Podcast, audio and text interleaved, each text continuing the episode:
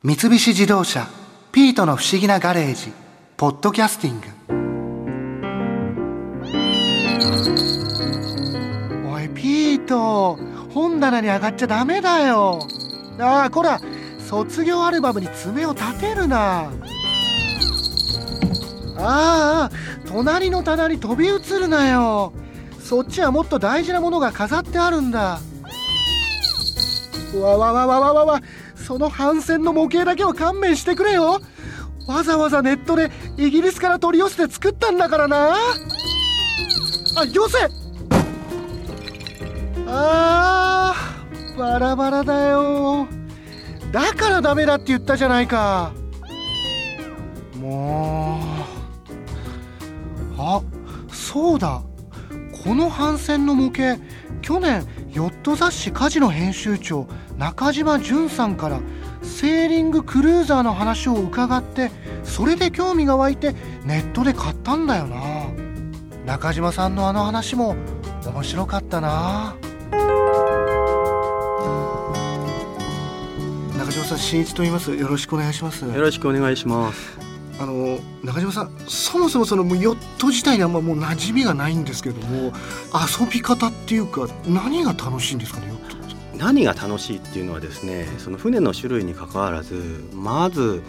ヨットっていうのは風の力だけでどこにでも行けるんですよ。それで海の上は道路みたいに交差点もなくてご自分で海の上を好きなところに行けるんですよ。例えば東京湾の中から相模湾に行くこともできますし横浜から出て伊豆大島に行くこともできますしそれを燃料切れの心配なく風の力だけでスーッて行けるっていうのは私がヨットを始めた理由でもありますね。どこの海でもあの乗れるものなんですか？そのダメなところもあるんですか？基本的にはありません。ただ国境を越えたりとかするのには飛行機で旅行するのにもいろいろ手続きがあるように手続きはありますけれども行けることは行けますよ。じゃあ本当にもうどこへでも行けるはい。っていうことなんですね、はい。私も去年和歌山から神奈川まで3日間かけて風の力だけで来ましたよヨットで。ヨットで。3日間かけて。そうですね。遅いんであのそのぐらい時間がかかっちゃうんですよ。それもヨットの上で寝泊まりしながら行くってことですか？そうですね。その時はね78人乗りのヨットいわゆる今日本だとクルーザーヨットって言われてるものなんですけどもそれに4人5人乗り込んで交代で寝たりしながら夜通し走ってきましたよ。あのクルーザーヨットだとあの例えば寝たりする部屋があるちょっと大きいやつですか？はいざっくり言うと船の船体の中に部屋があるっていうところですね部屋が寝泊まりできたりとか、まあ、キャンプ用のカセットコンロみたいなものもついてて簡単な調理ができたりとかタンクに溜めた水が一応蛇口から出たりとかっていうことで一応小さな部屋みたいになってるんですよ。あの風を受けて好きなところに行けるっていうのはその簡単なものなんですか？操作というか思ったところに行けるものなんですか？まあ、いけますいけます。単純に考えて追い風を受けていればなんとなく押されて進むじゃないですか、はい。あの後ろから風を受けてて袋みたいな方を貼っとけば。それでその他にもその風を流しながらギリギリ風上に大体風上に向かって45度ぐらいは進めるんですよ45度ぐらいは進める。そう45度ぐらいは進めるっていうことは目的地に対して斜め前には進めるってことなので。なるほど。そう要するに右斜め前から風を受けてるので頑張った後に左斜め前から頑張って風を受けてるのをやればそれを繰り返してれば目的地に風上にあっても着くんですよ。あとはその強い風を受ければヨットは早く進むのでヨットレースをやる人にしても移動手段として旅をするっていうのに使ってる人にしても早く進んだ方がいいのでうん強い風を選んだりとか逆にちょっと風が強すぎる時は強くないところを選んだりっていうこともできますよね。あの基本的にヨットには何もついてないんですか？大きなクルーザーヨットっていうものにはですねちっちゃなエンジンはついてるんですよ。イメージ的には自動車に原付バイクのエンジンをつけたようなものっていうのがついてるんですね。それっていうのは港マリーナとかヨットハーバーって言われますけどそこから出ていく時と入っていく時は帆だと危ないのでそこだけエンジンでやる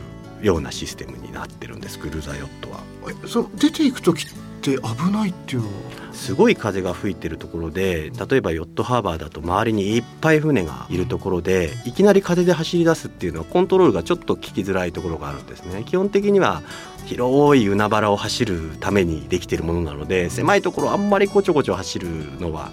だからあの集合の駐車場みたいなところの中をこう縫って出ていくわけなんですよヨットハーバーも。なるほどやーって横に並んでいて後ろにもいてっていうところを走っていくのに帆だと危ないのでそこの出入りをするようにちっちゃなエンジンがついてます。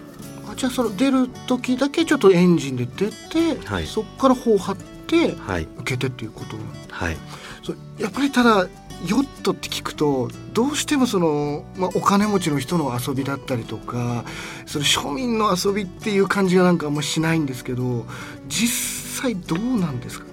ヨットって実は長持ちなんですよ。ほとんどのクザーヨットは FRP っていう強化プラスチックですけれどもあのそういうものでできててヨットはね20年だったらまだまだ乗れるっていう感じで30年でまあで40年の船も全然珍しくないっていうことは中古艇っていうのがすごい古いのはいっぱいあるんですよ。うん。だから分かりやすく言いますと8メートル9メートルぐらい。だから自動車が4メートル5メートルですからそれの1.5倍から2倍ぐらいのヨットで10人ぐらいで乗れるヨット。うん。が中古で30年ものぐらいだったらまだ乗れるんですよ30年ものでも。200万ぐらいで売ってますかね。200万でももうちょっとボロくていいなら本当に言っちゃえば50万円ぐらいでもありますよ。安いのもかなりあるというか、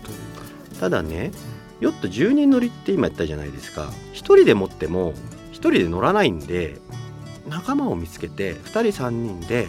あの割り勘して買うっていうのは船の世界で結構当たり前なんですよ。みんなで出し合って1台を買う、うん、でお友達と持ってれば週末に行く時に一緒に行けばいいじゃないですか。もともとヨット大きくなると1人だと扱うの大変なんで仲間欲しいんですよ。だから最初に仲間を見つけて3人4人でお金を出し合ってやれば全然お金かかることないですよ。あとはそのこれからの夏だったら一番いいのは花火を上げてるところのすっごく近くまで行けますよ。あ。みんなが陸上でなんか場所取りしてる時に船の上で優雅に行けますよ。それちょっと良さそうですね。いいでしょ？女の子とか誘うと絶対に来ますよね。そうですよね、うん。江ノ島もありますし逗子もありますし熱海もありますし横浜の花火もヨットの上から花火をそうで見るっ。てちょっといいですそんなに混んでるわけでもないんですようね、ん、あの例えば隅田川の花火とかその横浜の花火とかだと屋形船っていうのがいっぱい来るんで 海の上混んでんですけどでも陸に比べたら全然混んでないです。そういうのはちょっとでもヨットの楽しみというか面白そうですよね花火見たりとかできるのはうんあの海の上で場所取りができるっていうのは楽しいことですよね。あとはクルーザーヨットには部屋があるので部屋ごと旅行できるっていう意味では自動車のキャンピングカーに似たような遊びができるんですよ。うんだからあのヨットっていうのはですね、まあ、発祥はオランダって言われてますけども基本的にヨットヨーロッパでメジャーなんですね。でクルーザーヨット遊びをするので一番フランス人すごくヨットが好きなんですけどもなんでヨットが好きかっていうとフランス人っていうのは夏休みを長く取ることで知られてるんですね。バカンスっていう文化があって夏休みに普通に半月ぐらい下手をすれば1ヶ月休んじゃうようなあの人が多い中で例えばじゃあ家族4人1ヶ月休みです。で旅行に行きましょうって言ってそうですね。移動しながら毎日ホテルに泊まって家族4人で旅行したら何百万円もかかんないですか？うんそうですね。もうそれだけでじゃあフランスでの人がヨットを持って家族4人でヨットで泊まりながら旅をして今日はこの港明日はあの港明日はあの島って言って行ったらまあヨットを買う時とヨットを保管しておく時にお金はかかってますけれども十分元が取れる。って私直接フランス人に言われましたよ。これは節約するためにヨットやってるんだ。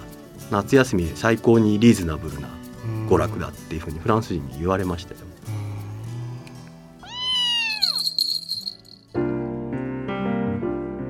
昔から帆船はネズミを捕まえるために猫を必ず一匹乗せたっていうからお前が帆船の模型に興味を持つのも仕方ないか。よし頑張ってもう一度組み立てよう。ピートお前も手伝え。